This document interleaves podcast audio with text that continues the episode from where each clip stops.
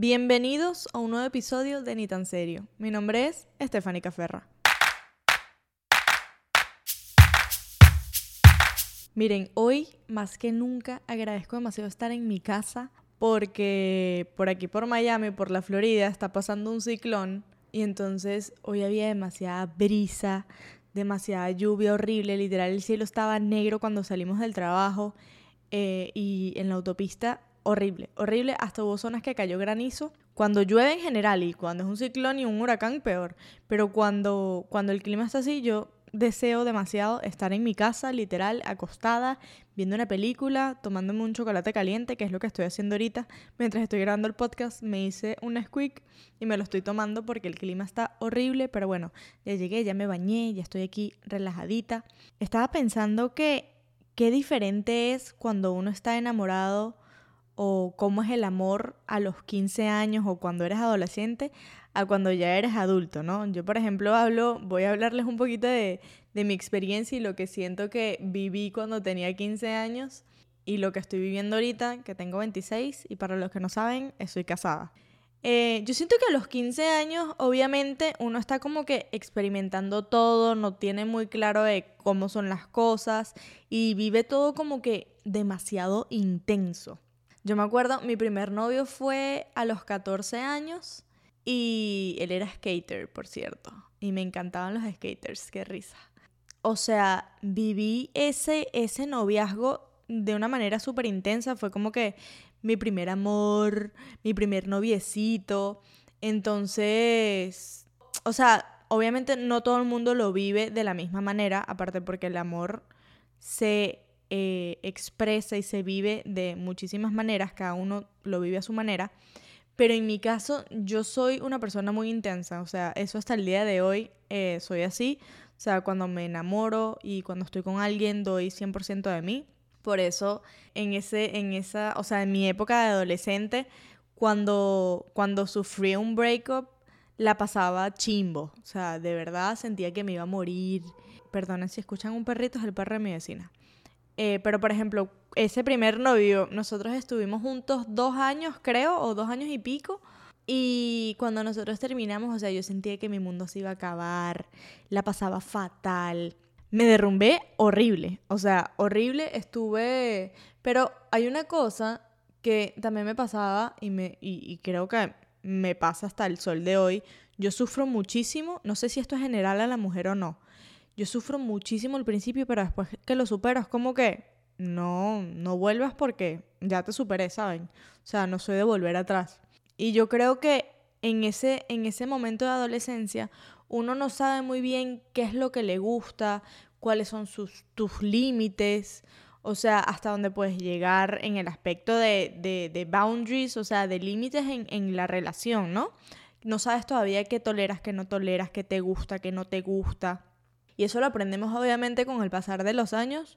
Lo bueno del amor al ser adulto es exactamente eso, ¿no? Que uno ya sabe qué cosas tolera, qué quiere para su vida, qué no quiere. Eh, uno no está ya para perder el tiempo, digámoslo así. Porque uno cuando es chamo es como que vives todo intensamente, pero tampoco te importa, entre comillas, como que no piensas tanto en, una cosa tipo, ah, no quiero perder mi tiempo o, capaz no estoy con la persona correcta, ¿saben? O sea, no tienes todavía ese, ese concepto bien definido de, de qué es lo que te gusta. No sé si me estoy tomando un poco repetitiva. Pero hay muchas cosas que uno hace también al ser adolescente. Bueno, capaz hay gente que todavía lo hace de adulto, pero ajá, eso también dice mucho de la persona. Que por ejemplo, dar ghost. Dar ghost es tipo, estamos hablando y de la nada te desapareces, más nunca me escribes. Y es como que yo siento que eso pasa full en la adolescencia.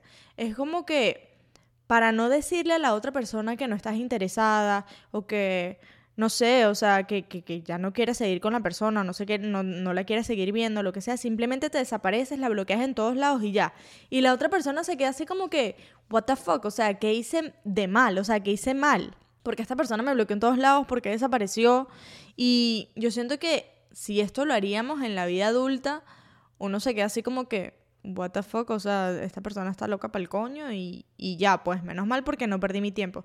Pero uno de adolescente, como no entiende muy bien todavía cómo funcionan las cosas, si alguien tiene esta reacción o esta actitud con nosotros, uno se queda como que, ok, yo hice algo mal, capaz fue una actitud que yo tuve y tal, y uno se empieza como que a cuestionar demasiado y resulta que tú ni siquiera eres el problema, o sea, el problema es que la persona no tuvo las bolas suficientes para decirte que ya no quería nada contigo, ¿saben?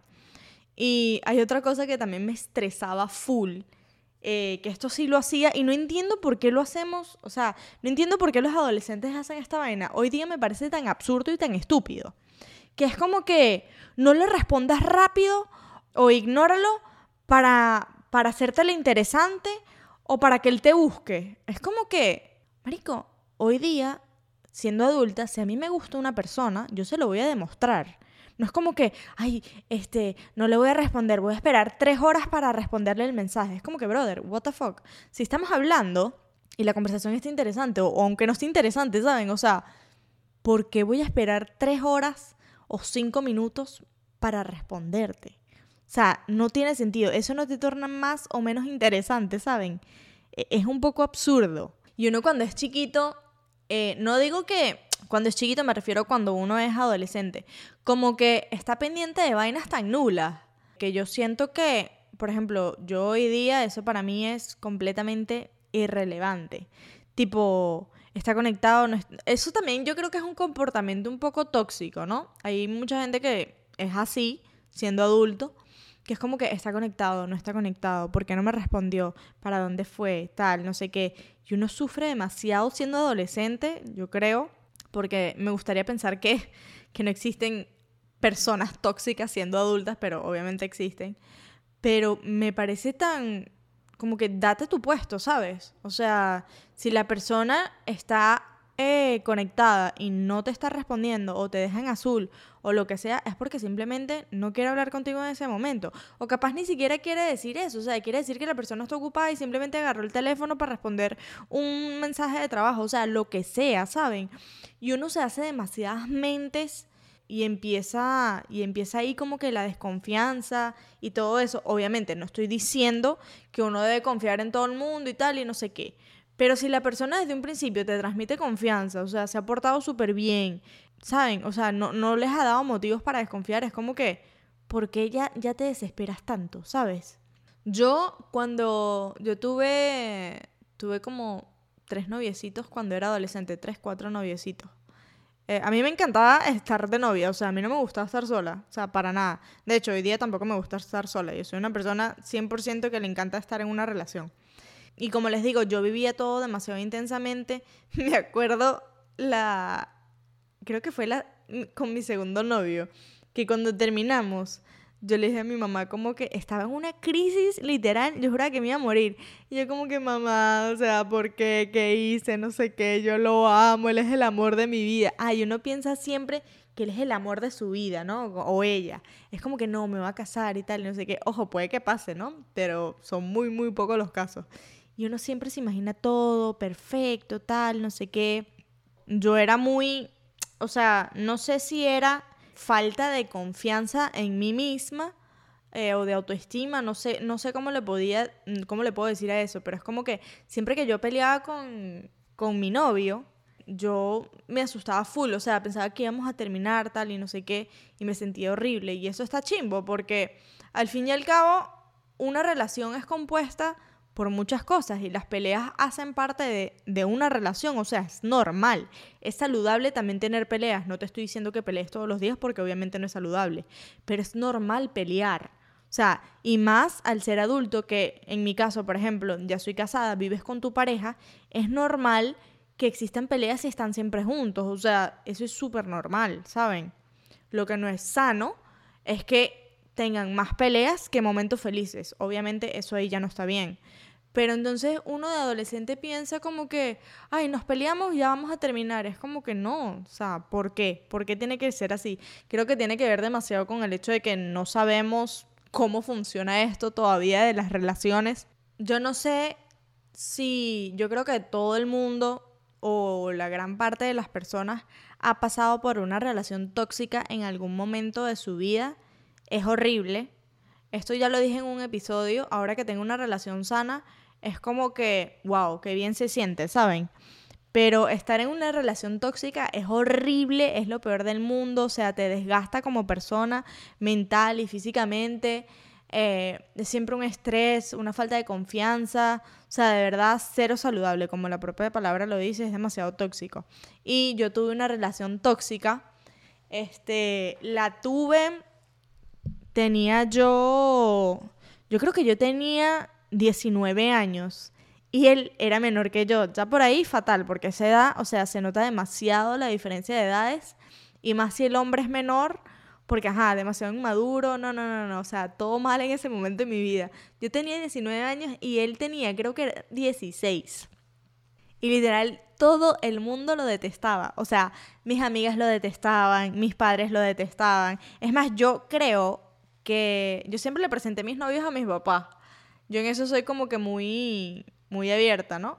Pero ese novio en particular, yo creo que mis papás ni siquiera lo conocieron, o sea, y, y les caía mal, como que no lo soportaban, me decían como que, Stephanie, ¿qué estás haciendo con tu vida? Esa persona no es buena para ti. Y era un carajito, o sea, estoy hablando de un, de un niñito de 16 años y yo tenía 19. Este, fue una relación demasiado tóxica y duró como un año. Sea, no duró más, pero duró un año y todavía fue full, pues fue burda de tiempo y yo estaba ciega, yo no sé, o sea, yo siento que en una relación tóxica uno como que se nubla y no logra ver las cosas como son. Y no es fácil salir de una relación tóxica, ojo, por esto mismo que les estoy diciendo, o sea, uno como que cuando está tan enamorado y tan como que ciego, no logra ver las cosas y capaz la, la otra persona también te manipula de tal manera que tú dices como que, también tiene que ver con, tu autoestima, obviamente, que era lo que les estaba hablando ahorita. Eh, la persona te manipula de tal manera que te dice como que tú nunca vas a encontrar a alguien como yo, tú te vas a quedar sola, tal, no sé qué, no sé qué más. Y si tú tienes una autoestima de mierda, obviamente le vas a hacer caso y vas a seguir en ese hueco y nunca vas a salir de ahí. En mi caso, esta persona, marico, es que era todo mal, o sea, literal, todo mal. El carajito eh, estaba, tenía 16 años y ahorita no me acuerdo en qué grado está uno cuando tiene 16. Yo creo que ya está como en cuarto año, ¿será? O noveno. Yo creo que es cuarto año. Bueno, yo sé que el carajito estaba como que tres años atrasado, este, había raspado tres años, em, no iba al colegio, o sea, yo era una niña de su casa, ¿sabes? Niña de papá y mamá, que estudié, o sea, nunca, nunca raspé un año, era como que súper, súper correctica en todas esas cosas, y estar con esa persona, o sea, todas las personas que, que que me rodeaban era como que, Stephanie, ¿qué coño estás haciendo? O sea, ¿por qué estás perdiendo tu tiempo? ¿Saben? Que era, era lo que les decía al principio. Yo ahí estaba perdiendo mi tiempo literal, podía estar pasándola divino, sola, gozando la vida, tal vaina, y estaba con ese imbécil. Pero bueno, o sea, como les digo, vainas de, de adolescencia, I don't know. Todo, todo estaba mal en esa relación, todo. Primero, ya cuando tu papá y tu mamá te dicen una vaina, eh, ellos siempre quieren lo mejor para ti, literal. Y si ellos te dicen desde un principio que ni siquiera conocen a la persona y te están diciendo, esa persona no es para ti, esa persona no te hace bien, esa persona tal, créanme que tienen razón. O sea, créanme, se los aseguro. Yo me veía con él igual, porque bueno, yo ya, no sé, tenía 19 años, tenía carro, como que me podía mover y tal. Yo me veía con él, pero yo ahora, obviamente que lo veo, Marico, yo era tipo, no sé, la mamá del carajito, ¿saben? porque lo iba a buscar, el carajito no tenía carro, obviamente era un niño, tenía 16 años. Lo iba a buscar, este, lo llevaba a su casa, lo buscaba a su casa. Marico, qué nula, o sea, no puedo con esto, de verdad, lo digo y me da vergüenza decirlo y admitirlo. Pero eh, a mis amigos y a mis papás no les gustaba más que todo porque el carajito vendía droga. O sea, este carajito de 16 años vendía fucking droga. O sea, vendía marihuana, pues. Y yo, o sea, la persona más correcta en ese aspecto y la que le da más asco esas cosas, ojo, nada contra, tengo amigos que fuman X. Pero yo en mi vida, o sea, nunca probé un cigarro, nunca probé nada de esas vainas y estaba con una persona que lo vendía, ¿saben? Era como que, no sé, o sea, todo mal en esa relación, de verdad. Llegó un momento, porque a mí, cuando yo abro los ojos, los abro y como les digo, ni siquiera vuelvo atrás. Fue como que, chao. O sea, estoy perdiendo mi tiempo, tal, no sé qué, chao. Me encanta como me perdí en el tema y les terminé contando toda, toda mi historia de este noviazgo. Todo, toda una aventura. Pero sí, o sea, siento que uno cuando es adulto, eh, la manera de ver las cosas es totalmente diferente. O sea, tú pones tus límites, tú pones como que hablas claro antes de conocer a una persona o al, conocer a una persona cuando eres adulto y cuando eres chamo como que, ah, bueno, y vamos viendo, ¿sabes? O sea, si tenemos gustos o tenemos este diferencias, no importa, ¿saben? Y es como que uno de adulto, ¿saben? Analiza todo y, y toma todo mucho más en cuenta, ¿no? Porque no estamos aquí para perder el tiempo, pues.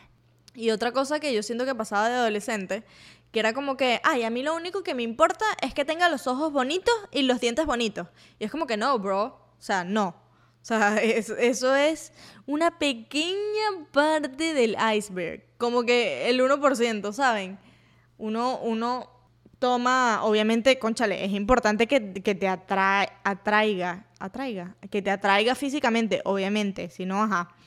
Hay tantas cosas psicológicas que, que son muchísimos más importantes que el aspecto de una persona, que a la final es lo que te va a llenar, te va a hacer feliz, em, es la personalidad de la persona y su manera de pensar. Yo siento que 100% la parte psicológica es demasiado importante en una relación, de ambos lados, pues.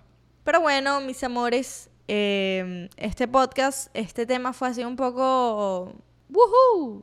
No sé, de la nada, literal, hoy en la mañana estaba como que, conchale, no sé qué grabar, no sé qué decir, este, no sé qué tema, tal. Y literal en el trabajo estaba, estaba hablando con una amiga, con una compañera de trabajo. Le dije, amiga, no sé qué grabar, tal y no sé qué.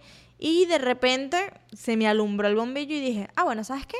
Voy a hablar de las diferencias eh, de cómo es el amor a los 15 años y cómo es el amor ahorita, pues. En mi caso, que yo soy una mujer casada tengo que, tengo que inspirarme, tienen que decirme qué temas les gusta para, para ir anotando eso en mis notitas. Espero que les haya gustado el episodio, que les haya parecido entretenido. Díganme por Instagram qué les parece, síganme por allá, ni tan serio podcast.